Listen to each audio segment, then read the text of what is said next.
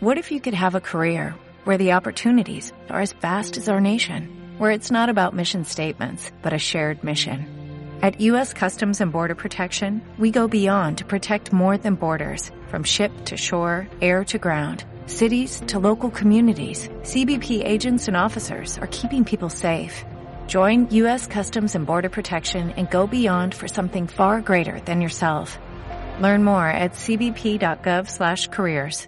Bienvenidos a Esperanza Argentina, tu organización radial, saludable, independiente, educativa, motivadora. Desde el 2002, difundiendo la excelencia al rescate de valores y evidencias constructoras de paz, desde las ciencias, la cultura, el deporte y la espiritualidad junto a expertos reconocidos por su trayectoria de grandeza integral a nivel nacional e internacional, con el propósito de compartir herramientas valiosas para tu bienestar y el bienestar integral de la humanidad.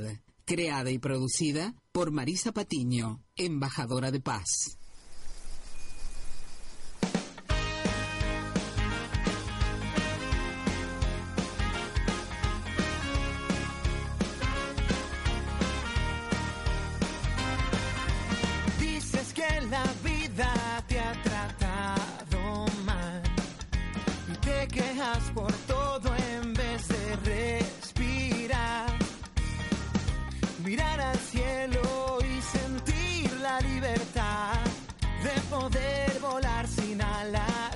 Soñar una vez más, está dentro de ti.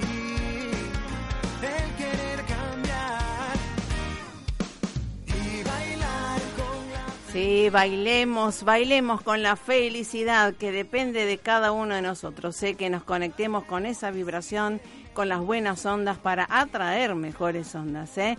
Así que bueno, bienvenidos a Esperanza Argentina y Global Radial Saludable. Los abraza fuertemente Marisa Patiño, embajadora de paz, directora y productora de Esperanza Argentina. Desde hace 17 años ¿eh? he creado esta organización radial que justamente en el Día del Médico eh, Chapó y justamente mi organización radial nació en homenaje a los principios del doctor René Favaloro. ¿eh? Así que esos principios nos guían, son nuestros faros y por supuesto, si bien uno no se dedicó a la medicina, este, sigue obviamente promoviendo, divulgando ciencias porque sabemos que las ciencias eh, básicas y las aplicadas son la fundamento esencial para tu supervivencia, para tu progreso, para tu desarrollo sustentable. ¿eh? Y obviamente hoy con un programa de lujo, ¿eh? además abrazando a todos los amigos médicos también del universo.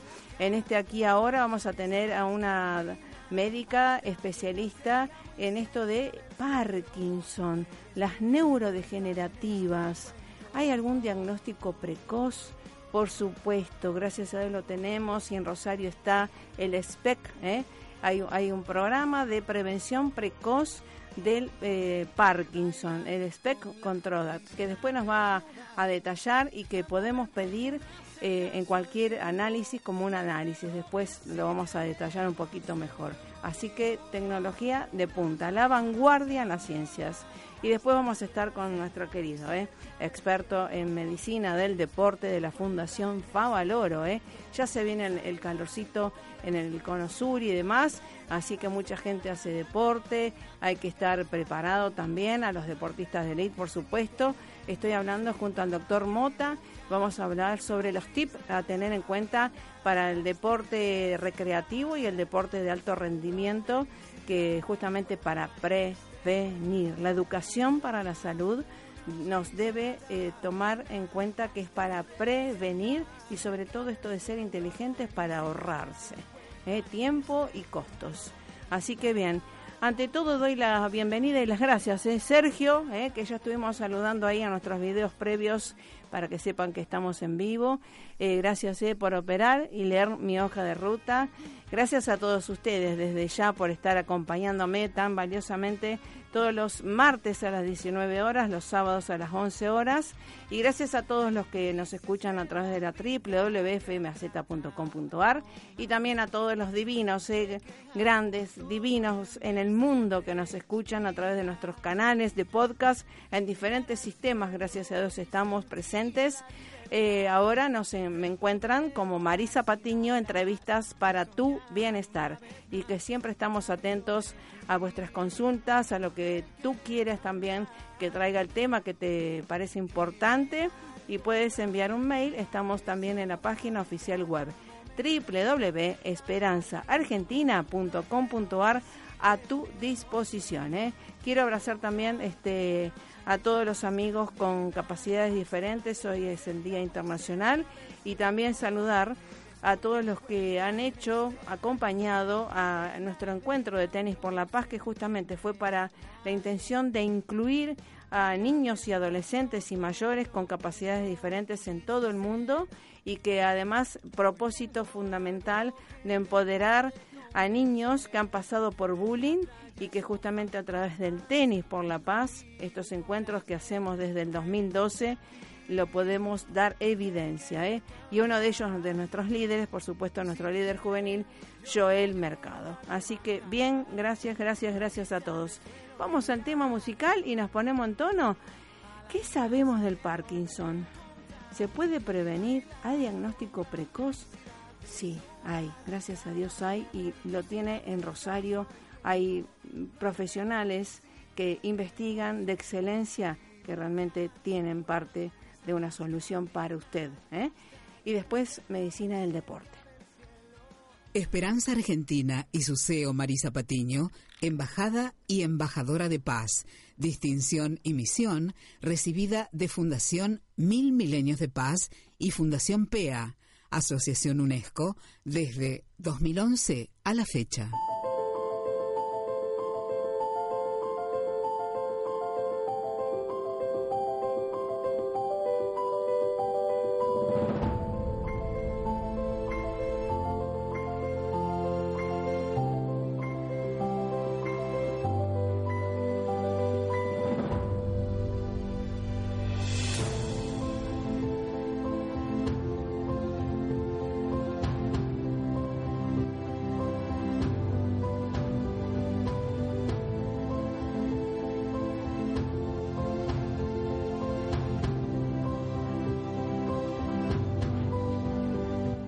Sí, con esta música me pongo de pie y te felicito. ¿Cómo te va? Bienvenida y feliz día del médico, doctora Baronti. ¿Cómo estás?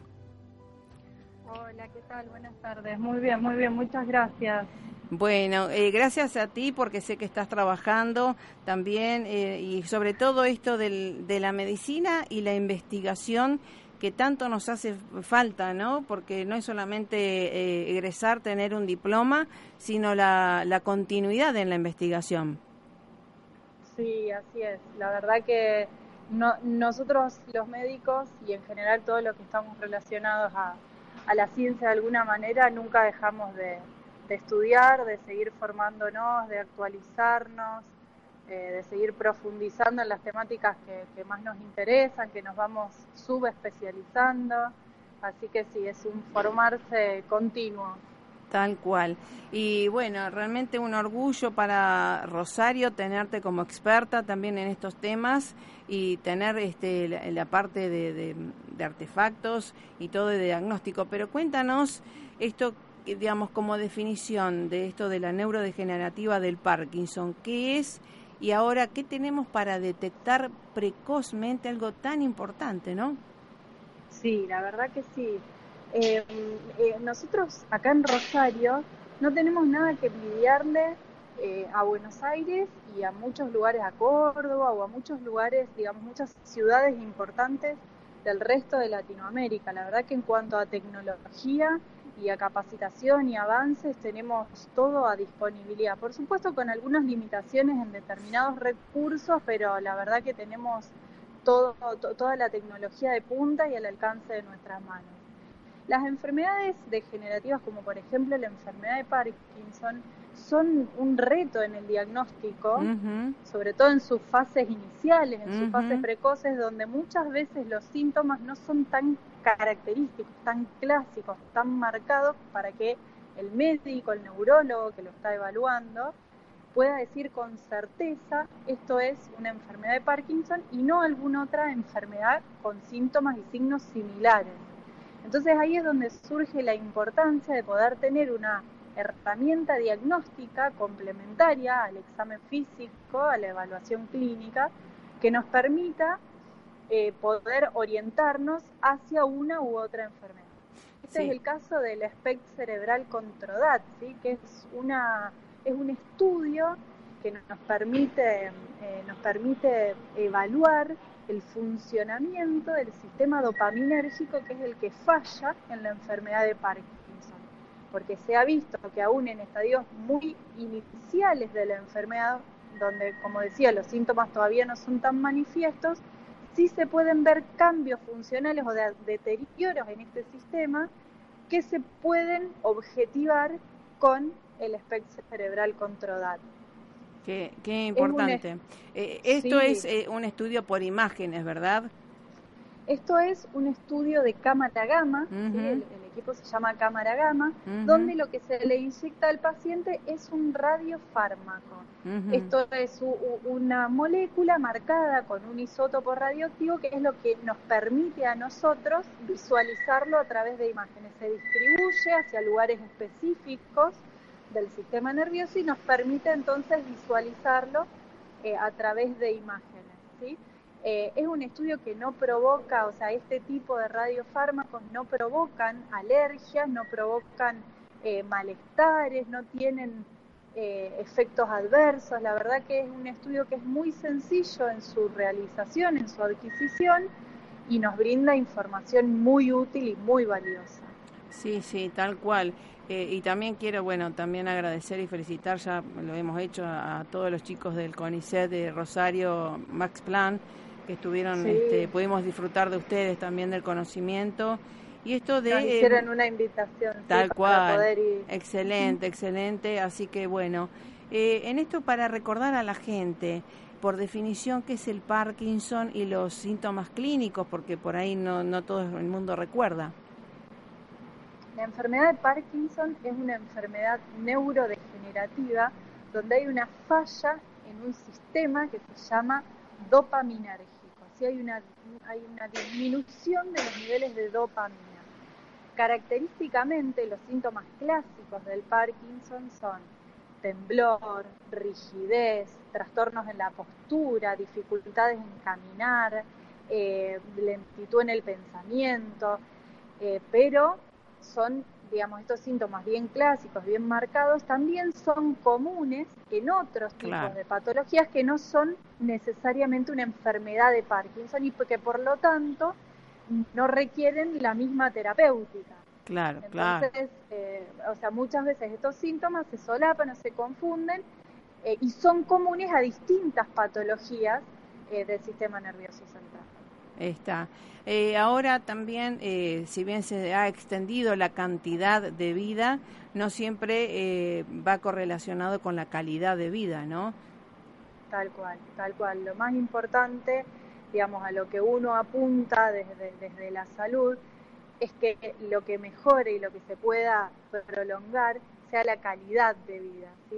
ha, aumentado mucho la expectativa de vida, hay mucha gente eh, que, vive muchos años más de los que se vivía hace unas décadas, pero es muy importante, sobre todo en este tipo de pacientes con enfermedades neurodegenerativas, donde todavía no se conoce eh, la causa exacta y por ende no hay un tratamiento que la pueda curar, lo importante es poder detectarla precozmente para ir eh, utilizando las herramientas terapéuticas que tenemos al alcance para brindarle una mejor calidad de vida.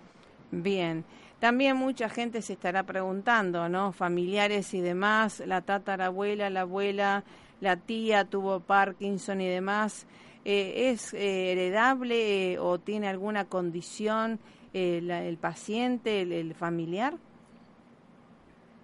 la realidad es que esas, ese tipo de preguntas aún están en estudio, son patologías que genéticamente tienen un aumento de la incidencia, eh, pero todavía no hay estudios que puedan decir en una etapa muy temprana de la vida si uno va a poder desarrollar a futuro una enfermedad de Parkinson como desarrolló la abuela, el abuelo, el tío, la tía, o sea, la verdad que eso no, eh, todavía no hay posibilidad de hacer ese tipo de estudios. Bien. Y ahora eh, en esto que todo el mundo, ¿no? Estamos con el tema de la vida saludable, de la alimentación, del sueño, como eh, la hidratación, ya diría también, algo tan sensible en esta época también, em, eh, influye en, en, en, toda la... Si bien no hay, no hay una causalidad este, comprobable, ¿no? evidencia científica, pero ¿influye el estilo de vida? La, la verdad es que sí, está comprobado que o sea, nosotros todo esto lo llamamos medidas higiénico-dietéticas, bien. Eh, que, que, incluyen, digamos, una dieta saludable, una dieta balanceada en frutas y verduras, fibras, eh, baja, baja en grasas, eh, un sueño equilibrado, digamos, una buena calidad de sueño, ejercicio físico, o sea, todas esas, esas medidas en general tienen eh, connotaciones positivas en este tipo de enfermedades. Mantener el cerebro activo con actividades nuevas y no con algo, digamos, si yo, si yo, estudiar medicina para mí es algo de todos los días. Entonces, por más que yo lea un artículo distinto, no es una actividad nueva. Para mí una actividad nueva sería empezar a pintar, claro. a, ver, una actividad artística que no, o sea, algo diferente. O sea, eh, es muy importante que a medida que avanzamos en edad podamos hacer algo nuevo, algo diferente, quizás sería como óptimo todos los años, decir, bueno, a ver, este año puedo aprender inglés, el año que viene eh, computación o así, o a medida que vamos finalizando una etapa, quizás no es todos los años, finalizamos una etapa en la que nos lleva empezar algo diferente. Eso es mantener el cerebro activo y es muy saludable también. Bien, bien.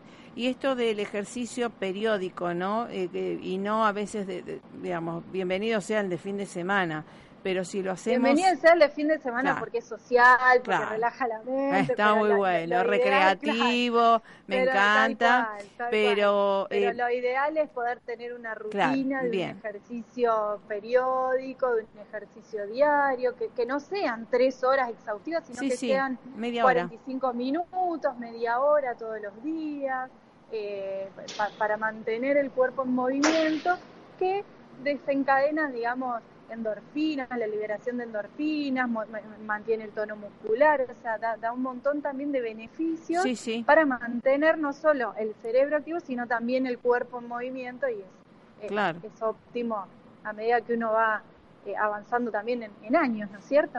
Tal cual, tal cual. Los otros días este, me llamó este, una amiga y me dice, mi papá se cayó y le digo, fíjate, porque no, digamos, eh, la gente grande en general se cae no siempre por una enfermedad neurodegenerativa, sino porque no tiene músculo a veces.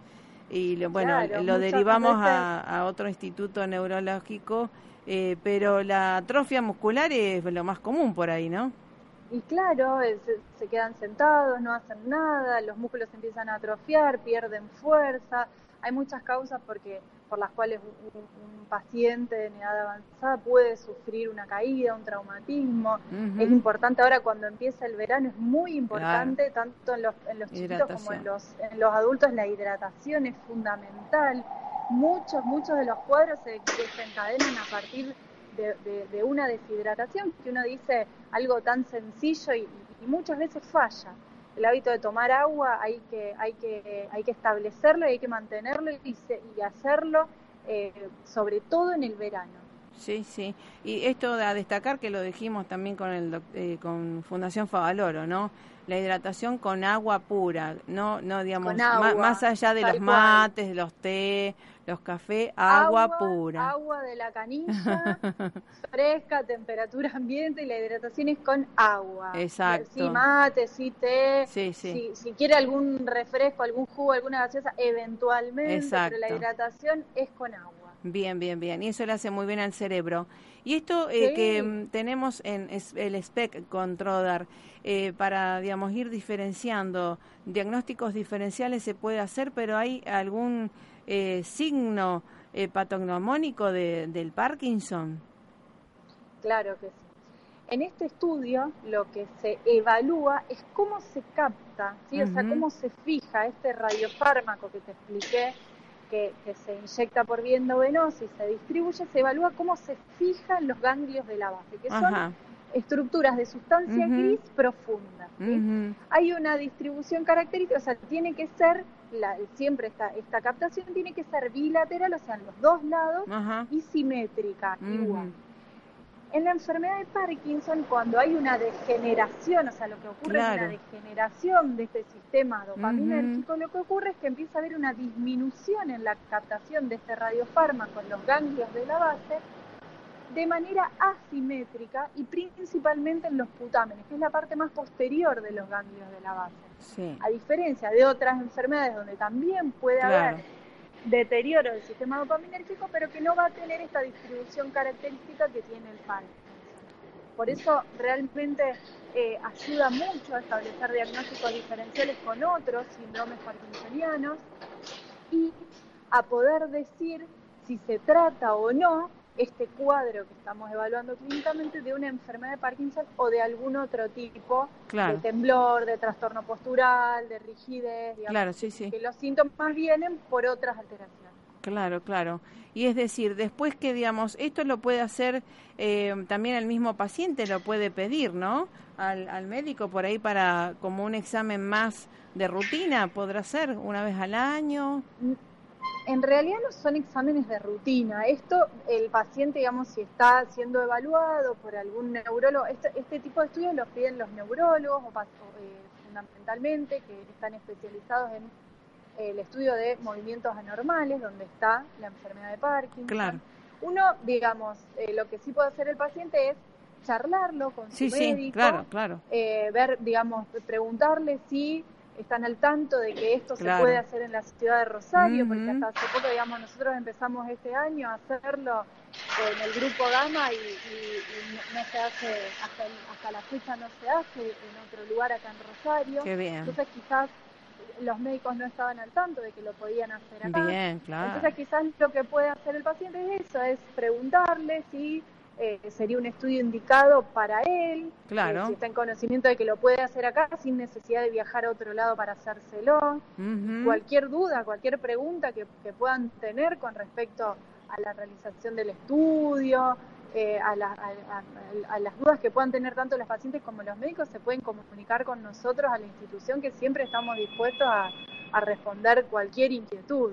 Claro. Es un estudio que como te decía, no tiene, no, no, tiene efectos adversos, no, no hace sentir mal al paciente, no le provoca malestar. Claro. Eh, lo único que tiene es que disponer de una tarde. Se lo cita habitualmente al mediodía para hacer la inyección del radiofármaco. Se espera cuatro horas a que esto se distribuya y a las cuatro horas el paciente es citado nuevamente, se lo recuesta en una camilla donde se adquieren las imágenes. Eh, la adquisición de las imágenes demora 20 minutos y después de eso ya el paciente está libre para hacer una vida normal, o sea, no requiere ningún cuidado con respecto a su dieta, a su actividad habitual, lo único que tiene que tener cuidado es que como el paciente va a estar emitiendo radiación en muy bajas dosis, pero la va a estar emitiendo, de mantenerse sin contacto estrecho o prolongado con pacientes pediátricos y con embarazadas, tal cual, por las 24 horas posteriores a la inyección. O sea, se inyectó a las 12 del mediodía de un día martes, ya para el miércoles a las 12 del mediodía puede estar en contacto con cualquier tipo de población. Sí, eh, bien. Eh, así que bueno, muy interesante. Y esto después, suponte, de que se evidenció que hay un, signo eh, de esto de, de Parkinson incipiente, ¿Cómo se procede el después, el post? Eh, en realidad eso ya depende de la terapéutica que decida implementar el neurólogo eh, de cabecera, ¿no es cierto? Em, con respecto a los estudios, ayuda en el diagnóstico en fases precoces, ayuda también eh, a hacer diagnósticos diferenciales, pero la evolución, fundamentalmente los controles son clínicos y eh, están a cargo del neurólogo eh, de, cabecera del paciente. Bien, eh, si bien hace poco también que están acá este, haciendo, disfrutando esta tecnología, han visto, han hecho un seguimiento de la evolución de, de, pacientes con Parkinson, por ahí para aumentar la latencia de los síntomas, para que se retrase un poco también esto, la evidencia clínica. digamos, la, la, idea del tratamiento de enfermedad de Parkinson se basa en eso, en tratar de, eh, digamos, apaciguar los síntomas claro. Eh, para mejorar la calidad de vida del paciente. Sí. Y sus familiares. Realmente todavía, claro, todavía no hay una medicación que pueda frenar el curso de la enfermedad, o sea, que pueda curar al paciente, que pueda decir, ya no tiene más enfermedad de Parkinson, esto no va a seguir evolucionando. Eso lamentablemente hasta el día de hoy no ha sido desarrollado.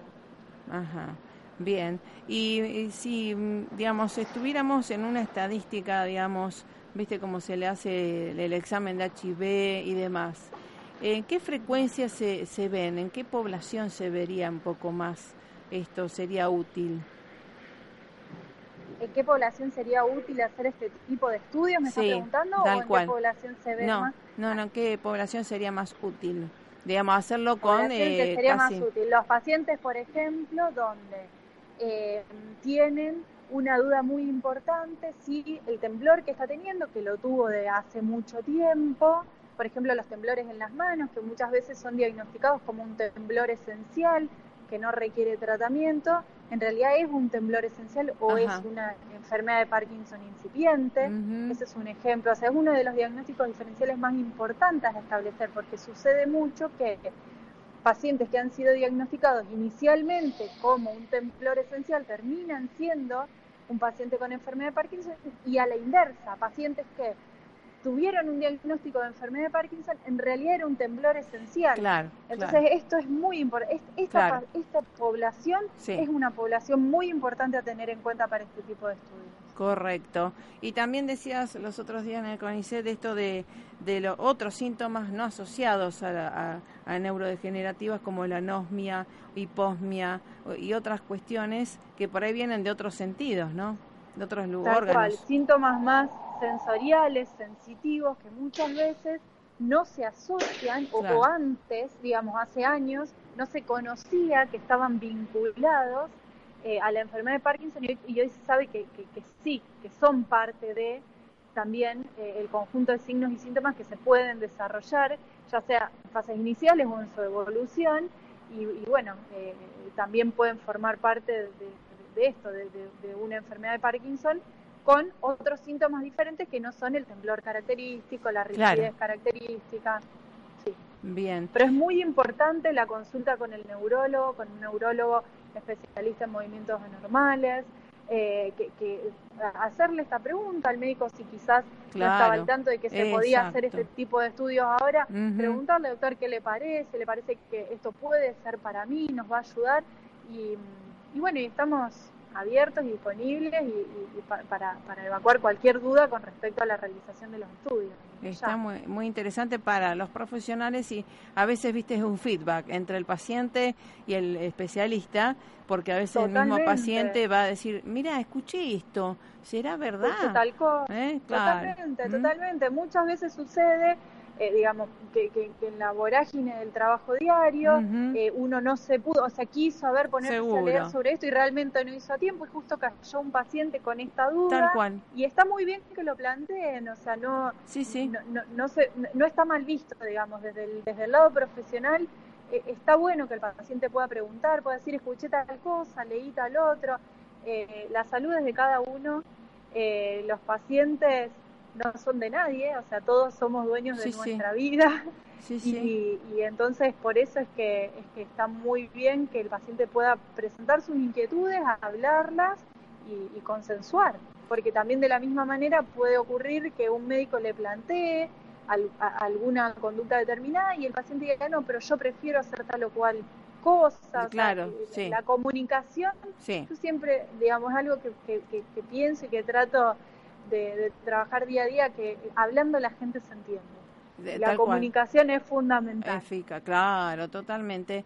Y antes de terminar, eh, ahora se me ocurre en esto de la pregunta, eh, el estrés en el cerebro, sabemos los daños que eh, hacen, puede afectar y, invitar a que se forme el Parkinson y también la, digamos, el post-estrés que va la depresión y demás en realidad el estrés y el estrés postraumático, o sea, dependiendo del estrés, hablando de manera genérica, es un gran, eh, a ver cómo decirlo, eh, eh, lesiona mucho el mm. cerebro, ¿sí? Em, es muy difícil estar libres de estrés en la situación actual que vivimos, en la sociedad que vivimos, digamos, no es que es un desencadenante de una enfermedad de Parkinson, no, pero influye de manera negativa sin duda, sí. Claro. Hay que tratar de buscar herramientas, buscar actividades, buscar cosas que traten de liberarnos un poco del estrés o aprender a manejarlo de manera que no nos consuma las 24 horas del día. Claro, claro. Y asimismo creo, ¿no? A los pacientes con Parkinson, este, facilitarles, ¿no? Esto de la creatividad, la comunicación, la integración, ¿no? Totalmente, mm. tanto a los pacientes como a, los familiares. Hay muchos grupos que se arman de contención, de ayuda y que brindan información muy útil para ayudar eh, a, entender todo el curso de, este tipo de enfermedades, eh, las evoluciones, eh, las conductas que uno puede ir tomando, porque muchas veces sucede que qué sé yo, el paciente se empieza a limitar en determinadas tareas y el familiar se enoja. Dale, si vos antes lo podías hacer, ¿por qué ahora no lo podés claro, sí, sí. Y bueno, y ahí, o sea, tratar de comprender que hay cosas que van a ir sucediendo y que no dependen de la voluntad del paciente. Tal cual. Pero bueno, también es muy difícil para las familias, ¿no? Entonces eh, hay, hay grupos que, que que tratan de contener tanto al paciente como a la familia. Tal cual. Brindando información.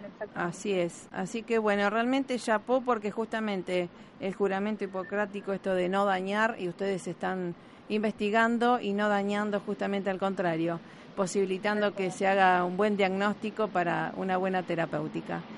Así, que gracias, doctora Baronti. No, por favor, muchas gracias por la invitación a la entrevista. Ha sido un placer. Igualmente, querida. Y bueno, sabemos que, y felicitamos al Instituto Gama también que estás ahí con el SPEC, y con Trodar, para justamente este, esto de la detección precoz del Parkinson. Un abrazo fuerte y hasta la próxima. Feliz día. Gracias. Gracias, gracias. Eh, que sigas bien. Gracias por estar. Bueno, realmente un gusto eh, siempre estar con seres que obviamente están trabajando por el bien común. ¿eh? Y bueno, tenemos mucho que ver en eso. Vamos a ver el tema musical que les traje, a ver si les gusta. Y vamos con el doctor Mota de la Fundación Favaloro.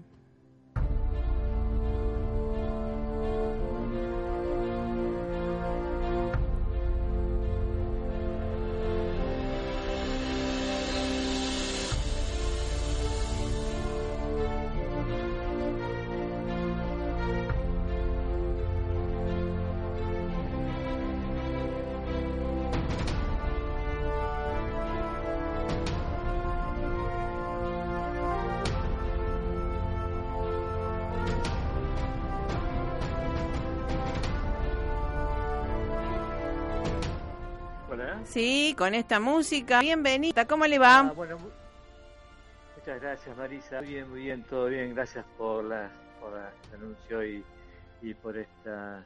Y agradezco mucho, eh, bueno, esta invitación y, bueno, y este saludo por el Día del Médico. Sí. Muchas gracias. Y además eh, sabe que nosotros, particularmente desde el 2002, eh, mi homenaje al doctor Favaloro, por eso he creado esta organización radial en homenaje a los principios que siempre nos guían y el Fundación Favaloro, el doctor Favaloro, esto de la ciencia, la conciencia, es algo tan importante, ¿no? Sí, no, por supuesto, nuestro maestro nos ha inculcado y nos ha enseñado, ¿no? Que sin humanismo médico no hay medicina y, un poco, bueno, siguiendo el ejemplo de él en la lucha continua, en lo asistencial y en la investigación, en la docencia, en la educación permanente de cuadro de jóvenes médicos y de seguir, bueno, un poco todo esto que es tratar de, tener esa, esa relación médico-paciente adecuada, respetando todos los valores individuales y todo lo que significa la importancia de mantener la consulta médico-paciente siempre en los límites máximos de tratar de solucionar cualquier aspecto ya sea espiritual o, físico, de aliviar el dolor ajeno. Es que la medicina es una pasión y uno a veces abraza esto con todo, como le pasó al doctor René Favaloro, ¿no? Dedicada toda una vida a seguir luchando por, bueno, sus ideales. Podía haber estado mucho más cómodo después de, de, su década en el 70, cuando estuvo participando en los fines del 60 y principios del 70, cuando estuvo mejorando esa técnica del coronario, ¿no? Pero después, bueno, decidió después de cuatro años volver al país, este, iniciar la Fundación Favaloro, que al principio fue una reunión de médicos eh, notables, tratando de impulsar la investigación, la docencia, hasta conformar institutos de cirugía cardiovascular, en principio estaba en el Sanatorio Güemes y después fue trasladado a la Fundación a partir del año 92, así que fue toda una lucha continua de, seguir mejorando la calidad de atención médica, pensando siempre en, el paciente. Y, bueno, todo esto fue un gran esfuerzo personal que, sigue vigente y en el cual nos transmitió eh, a todos los médicos que pudimos o tuvimos la dicha de conocerlo, ¿no? Tal cual. Y algo tan importante, esto de no solamente eh, una, un médico amigo siempre nos dijo, dice, el diploma es recién cuando empezás a aprender. Eh, no, es, que termina la carrera en el diploma, sino cuando uno tiene el diploma recién empieza a aprender esto de la capacitación continua que hay que tener, la investigación y que tanto ha promovido y enseñado el doctor Favaloro, ¿no?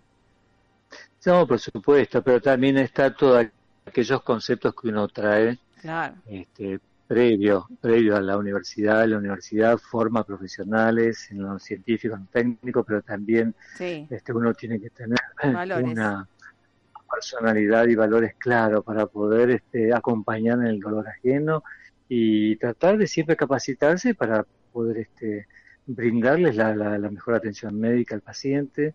Y bueno, en todo eso es la capacitación continua, la investigación médica, eh, o sea, un poco seguir este, tratando de, impulsar el conocimiento este, para estar al lado de las personas que lo necesitan. Sí, sí, sí, tal cual es un trabajo humanitario, un sacerdocio total, ¿eh?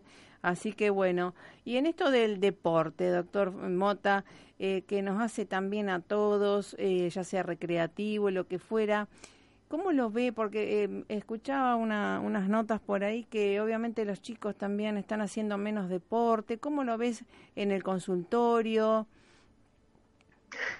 Sí, en realidad, bueno, uno apuesta también a la actividad física en prevención primaria de la salud, que abarca todos los grupos etarios, ¿no? Así que los chicos muchas veces sí hay que tratar de evitar el sedentarismo, tratar de que hagan algún tipo de actividades físicas, eh, que, que, ellos puedan elegir y que sea recreativo, no hace falta que haga deporte, pero todo, todo que sea movimiento, por lo menos una hora diaria, sería lo indicado. Muchas veces está limitado por el horario circunstancial de las clases de actividades físicas escolares, que se limitan a una o dos veces por semana y a veces hay chicos que no tienen la posibilidad de concurrir a centros de recreativos o de deportes. entonces un poco el tema es que, claro, todo eso puede generar este, una, o sea, en el futuro, en, después en lo que es en adulto joven de 30 o 40 años, es el desarrollo de cierto tipo de, enfermedades como eh, lo que trae el sedentarismo y el sobrepeso, ¿no? Como hacer diabetes, hipertensión arterial, colesterol elevado, o sea, uno apuesta a hacer una actividad física saludable que no hace falta hacer deporte, simplemente movimientos, puede ser bailar, moverse, caminar, una actividad de paseo, no hace falta hacer una planificación semanal de actividades físicas sí, sí. controlada, porque en realidad uno lo que tiene que hacer es gastar calorías. Soy un adulto joven, caminando simplemente a una bicicleta de paseo, están con un promedio de unas 500 calorías horas día. 500 calorías horas día significa entre 1500 calorías por semana, eso equivale a 500 gramos de grasa corporal, así que estoy una apuesta a tratar de sostener un, gasto calórico mínimo semanal de unas 2000 calorías para poder mejorar la composición corporal. Eh, no acumular grasa, no perder masa muscular. Claro, Tal cual, uno, nuestro cuerpo, nuestro cuerpo actúa como un termostato, nuestro metabolismo basal, hay que tratar de motivar un, movimiento de mínimo 45, 60 minutos diarios para que uno puede elevar ese metabolismo basal y ese termostato siga generando gasto calórico a pesar de estar sentado en una oficina y demás.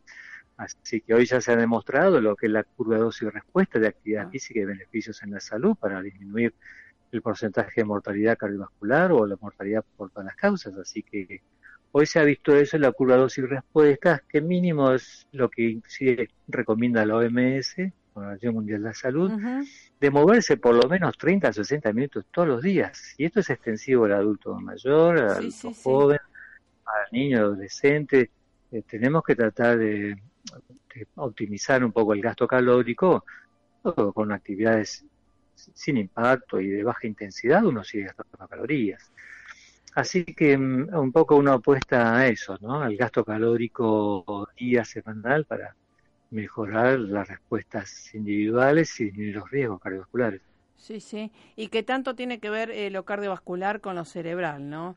Eh, hay un feedback muy importante. Recién estábamos hablando con el eh, del Parkinson y la parte tecnológica, pero que la gente a veces no se da cuenta, ¿no? Y que ahora ya es sabido. Sí, porque la, en realidad el ejercicio es una herramienta terapéutica. Claro, que produce efectos antiagregantes plaquetarios, tiene un efecto antiinflamatorio sobre las arterias, este, ayuda con 20 minutos diarios de baja intensidad, inclusive uno quintuplica las endorfinas, que son las famosas ah, hormonas de la felicidad, donde mejora uno la depresión, todo lo que tiene que ver con este, la apatía, el desasosiego, así que este, uno recomienda, inclusive hoy ya uno prescribe la actividad física como si fuese un fármaco en un recetario, ¿no? Tal cual, tal cual. tal cual. Es un poco lo que uno trata de, impulsar y de generar en, y hacerlo participar al paciente, mostrándole muchas veces, bueno, acá tenemos algunos métodos de gestión para medir el gasto calórico hora que una persona puede eh, tener en una actividad eh, de movimiento, ya sea con bicicletas o una cinta, como reproducir algún tipo de, de actividad física en un gimnasio o al aire libre, para bueno informarle ¿no? que, su organismo puede generar un gasto calórico suficiente como para poder este, disminuir los factores de riesgo cardiovasculares como el colesterol, el sobrepeso, este, la obesidad, que, hoy en día, después de la última encuesta que se hizo de factor de riesgo a nivel nacional, estamos viendo que, que sigue habiendo este, seis personas de cada diez con sobrepeso y, y que tenemos un porcentaje todavía muy alto de obesidad, casi arriba del 20%, así que el tema del sedentarismo sigue siendo un gran problema porque sigue en aumento, estamos casi en un 60% los argentinos, hay un ah. gran porcentaje de sedentarismo que eso trae un montón de enfermedades asociadas, ¿no? Sí, sí, sí. Es la, es la cuarta causa de muerte el sedentarismo a nivel mundial, así que mm. todo lo que no es movimiento genera mayor este sobrepeso, este, puede generar también esos disturbios a nivel de lípidos en sangre, eso genera también muchos disturbios después vasculares, este, con placas y rigidez vascular, donde puede generar también otro tipo de situaciones de riesgo, como la diabetes del adulto, la hipertensión arterial y enfermedades circulatorias cerebrovasculares o cardíacas, ¿no? Que uno trata de evitar.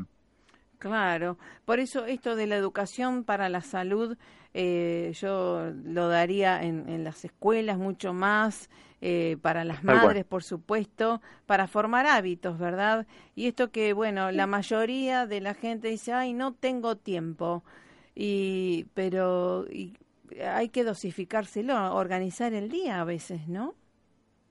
Tal cual, a pesar de que uno a veces tiene movimientos con las actividades, bueno, la definición de actividad física es cualquier movimiento con gasto calórico, todo sirve, inclusive las tareas, las tareas de la casa, el traslado eh, cuando uno va al trabajo también, ya sea caminando, con una bicicleta, todo es gasto calórico, así que es cualquier forma de movimiento no planificado, que hay que diferenciarlo del ejercicio y el deporte, que son actividades máximas o vigorosas, con una planificación, con una finalidad, digamos, competitiva, pero en el cual eh, a veces eso se adapta, bueno, a los gustos individuales y no siempre hace falta hacer una actividad física de alta intensidad. Los chicos, por ejemplo, en un colegio, movimiento simplemente, o, bailar, hacer algún tipo de, actividades de movimiento de por lo menos una hora todos los días sería lo, adecuado, lo ideal. porque mm, sería parte del diseño de lo, de lo que se necesitaría para, para poder este, tratar de controlar, ¿no? A veces, este, bueno, los disturbios en la alimentación que se pueden producir con los, chiquitos o los adolescentes o los adultos jóvenes. A veces este, un poco uno puede compensar a veces todos esos trastornos de la alimentación que uno puede incorporar, ¿no? Como hábitos. Pero sí, eh, creo que es una materia pendiente, las escuelas tienen incrementar la actividad física en los niños y un poquito de esto. También los chicos sí, que participan de estas clases o los controles, tanto los maestros como a veces los licenciados de educación física están en los colegios, pueden supervisar, inclusive invitarlos para el día de mañana hacer una actividad eh, física, ¿no? O sea, controlada, programada, enseñarles movimientos coordinativos, claro, una enseñanza, un aprendizaje de movimientos este, con una finalidad este, preventiva, ¿no? En la salud. Sí, sí, sí. Sí, esto, esto sería ideal para la formación de hábitos es algo tan indispensable en, en, edad temprana, pero digamos, no importa la edad, eh, esto de los hábitos se pueden adquirir y formar en cualquier lugar, ¿no? En cualquier edad. Es, es crear hábitos, porque es, increíble que todavía tengamos un porcentaje tan alto de sedentarismo en la Argentina, casi un 60%, y con todo lo que eso implica, ¿no? Las últimas encuestas nacionales han dado un porcentaje muy alto. Y bueno, si bien es cierto, se ha reducido el consumo de sal, el de tabaco, pero quedan áreas todavía que no, no han mejorado, como este, el porcentaje de sobrepeso, obesidad y, sedentarismo que es tan alto que tenemos acá en Argentina. La última encuesta nacional fue la cuarta que se hizo el año pasado. Teníamos tres que se revelaban ese porcentaje elevado. La última encuesta nacional de factor de riesgo este, a nivel nacional reveló que seguimos estancados en el tema de prevención. ¿no? Claro, claro, qué bárbaro. Sí, además este, la gente este, ahora, además con esto del celular, que se pueden ver películas y demás, eh, esto de la, del paseo también, disfrutando de, del entorno, ¿no? Del ambiente y no solamente con el móvil. Tal cual, y adaptarlo a lo que uno puede hacer. Si uno puede hacer de forma continua, si uno se cansa en una hora continua, puede hacerlo intervalado, hacer por, por partes, hacer 10 minutos, descansar. hoy actualmente se están haciendo muchos eh, paseos saludables, este, eh, paseos aeróbicos, circuitos aeróbicos, estaciones saludables en las plazas. Ah, o sea que un poco uno tiene que tratar de, incorporar ese hábito del, movimiento, que no significa ni impacto ni alta intensidad, simplemente el movimiento con gasto calórico. Todo eso puede ayudar a una persona, bueno, a mejorar sus hábitos inclusive de alimentación, a sentirse mejor, así que después con asesoramiento nutricional, o la consulta médica que puede incorporar en algún momento, uno puede estar entrando más en algunos detalles si tiene estudios este, en alimentación o en el metabolismo para poder corregirlo, pero eh, la actividad física es algo que ayuda muchísimo a la prevención. Sí, sí, para todo. Y sentirse bien, empoderado también, como que puede progresar este, y estar siempre vital, ¿no? Más allá de la, cualquiera de las edades. Tal cual. Eh, y en esto que también... Sí, por supuesto, no hay edad para actividad física. Exacto, exacto. En esto para que ya viene el verano y todo el mundo por ahí ya tiene eh, que ponerse la malla y vienen la, los, eh, todas las dietas y demás. Em, esto que se usa, o escuché también tanto del ayuno intermitente, ¿le hace bien al, al cuerpo? No, en realidad no se aconseja. El ayuno puede modificar los niveles de glucosa y eso también pueden tener impacto en el metabolismo. Solamente personas que están en una dieta país cetogénica, o sea, limitadas en los hidratos o en un problema de salud donde tiene que disminuir el peso corporal y donde está incorporado una actividad física de muy baja intensidad por debajo del umbral que nosotros decimos umbral anaeróbico que es más oxidativo a los ácidos grasos sin tener abstinencia de hidratos, sin incorporar ejercicios vigorosos o máximos porque no los va a poder tolerar. Por la falta de glucosa este, en sangre y porque los depósitos de glucógeno hepático son, son muy bajos. Eso puede generar disturbios en la composición corporal, pérdida de masa muscular, así que hay que tener mucho cuidado con este tipo de dietas milagrosas. Si no están supervisadas de lo profesional en cuanto a la intensidad del ejercicio y en cuanto a la dosificación de micro y macronutrientes suficientes para que el cuerpo no tenga modificaciones que puedan perjudicar su salud. O sea, uno a veces este, hace dietas paleolíticas o hiperproteicas con baja cantidad de hidratos y se mete a hacer ejercicios máximos o vigorosos como funcional crossfit oh, este, o spinning y son todos trabajos de alta intensidad, glucógeno dependiente, hidratos dependientes y de proteínas dependientes, y lo que está haciendo es reducir los hidratos, incorporar proteínas, pero a veces el cuerpo tiene que producir hidratos de carbono, glucógeno muscular por vía hepática, eso se llama gluconeogénesis, eso lleva a que uno empiece también a consumir las fibras musculares sobre el cuerpo, eso puede modificar la composición corporal y es justamente la usina donde uno tiene el gasto calórico, así que hay que tener mucho cuidado de ir monitoreando los cambios que uno puede llegar a tener en la composición corporal cuando hace algún tipo de dieta eh, y, y, y, yo recomiendo este, un poco de trabajar en forma interdisciplinaria, no, no trabajar esto desde el gimnasio y con los licenciados de educación física solamente, sino incorporar, incorporar, claro, la figura del nutricionista del deporte, el nutricionista del deporte y algún médico clínico o deportólogo que lo pueda controlar un poquito, viendo un poquito qué respuestas también orgánicas puede llegar a tener. Pero hay que tener mucho cuidado porque hoy uno ahí trata de hacer trabajos de alta intensidad, empieza a reducir los hidratos pensando que uno va a bajar más el tejido adiposo, pero si está trabajando en zonas de intensidad por arriba del umbral, que son todos trabajos de potencia, lo que está haciendo es consumir hidrato de carbono, deshidratarse rápido, lo que hace es bajar transitoriamente de peso, porque está consumiendo hidratos y líquidos solamente, lo que despide es eso, las grasas quedan incorporadas, puede tener riesgo de perder masa muscular, así que ten mucho cuidado con la prescripción de actividad física y la prescripción nutricional en la relación de mejorar lo que se llama composición corporal de, las personas. O sea que un poco el tema es tratar de, si uno, si uno quiere mejorar la composición corporal, bajar el tejido adiposo, bajar de peso, controlar bien la intensidad del esfuerzo, ver qué zonas va a, va a entrenar, cuál es la proporción adecuada de hidratos y proteínas para que el cuerpo no sufra pérdida de masa muscular y que eso no genere un montón de disturbios de abstinencia de hidratos, eh, cansancio, apatía muscular precoz durante el ejercicio y riesgo de lesiones.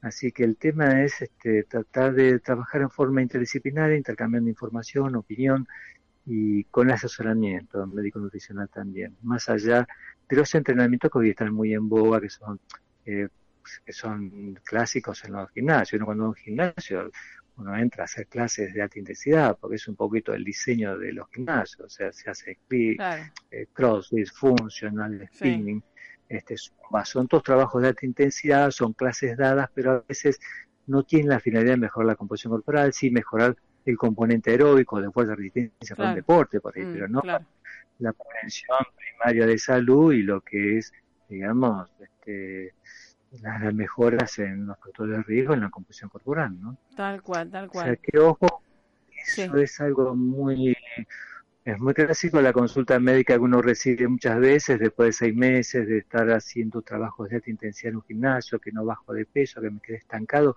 Uno mide la composición corporal, resulta que fue bajando para ahí un poco de peso, pero a de la masa magra, la masa muscular y el tejido adiposo quedó. O sea que uno le cambia ah, después la rutina del entrenamiento claro.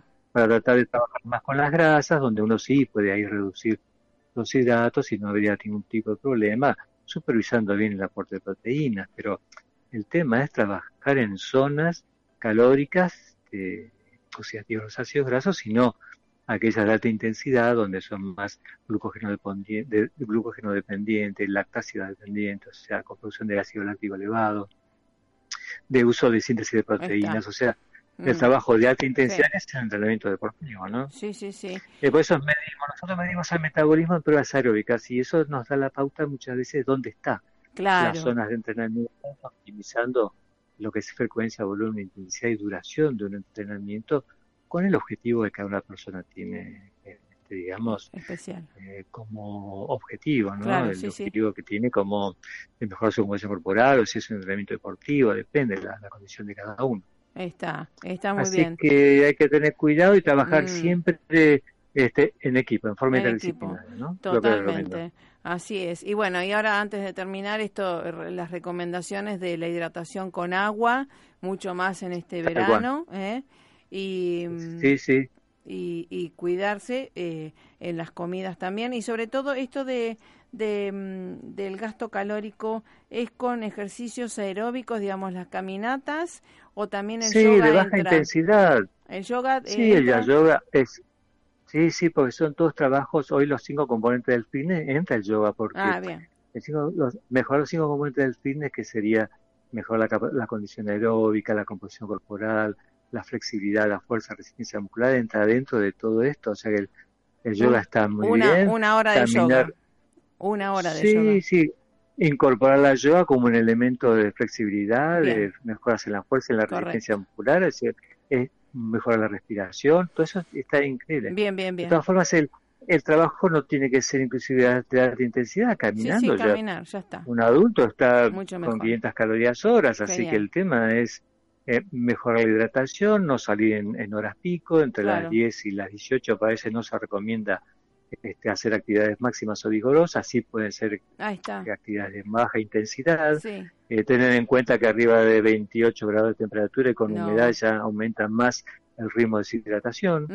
Eh, un, un gasto calórico de unas 500, 600 calorías, que sería como caminar, andar en una bicicleta de paseo, claro. equivale a un ritmo de deshidratación de un litro hora. Mm, Así sí, que sí, 560, Mm, 560 calorías equivale a, a un ritmo de deshidratación de un litro hora.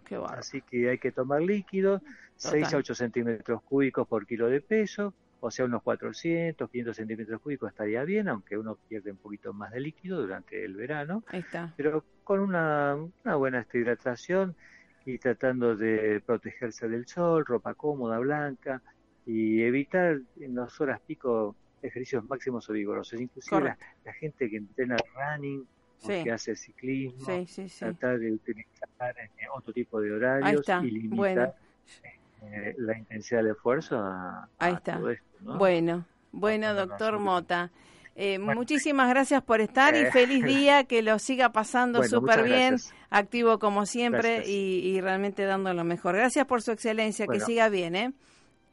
Muchas gracias a todos ustedes por esto, por, esta, por este saludo del Día del Médico y, y bueno, y que sigan los éxitos en este programa que realmente siempre nos acercan palabras este, de conocimiento y donde uno se siente eh, participar en esto con ustedes eh, siempre muy de cerca.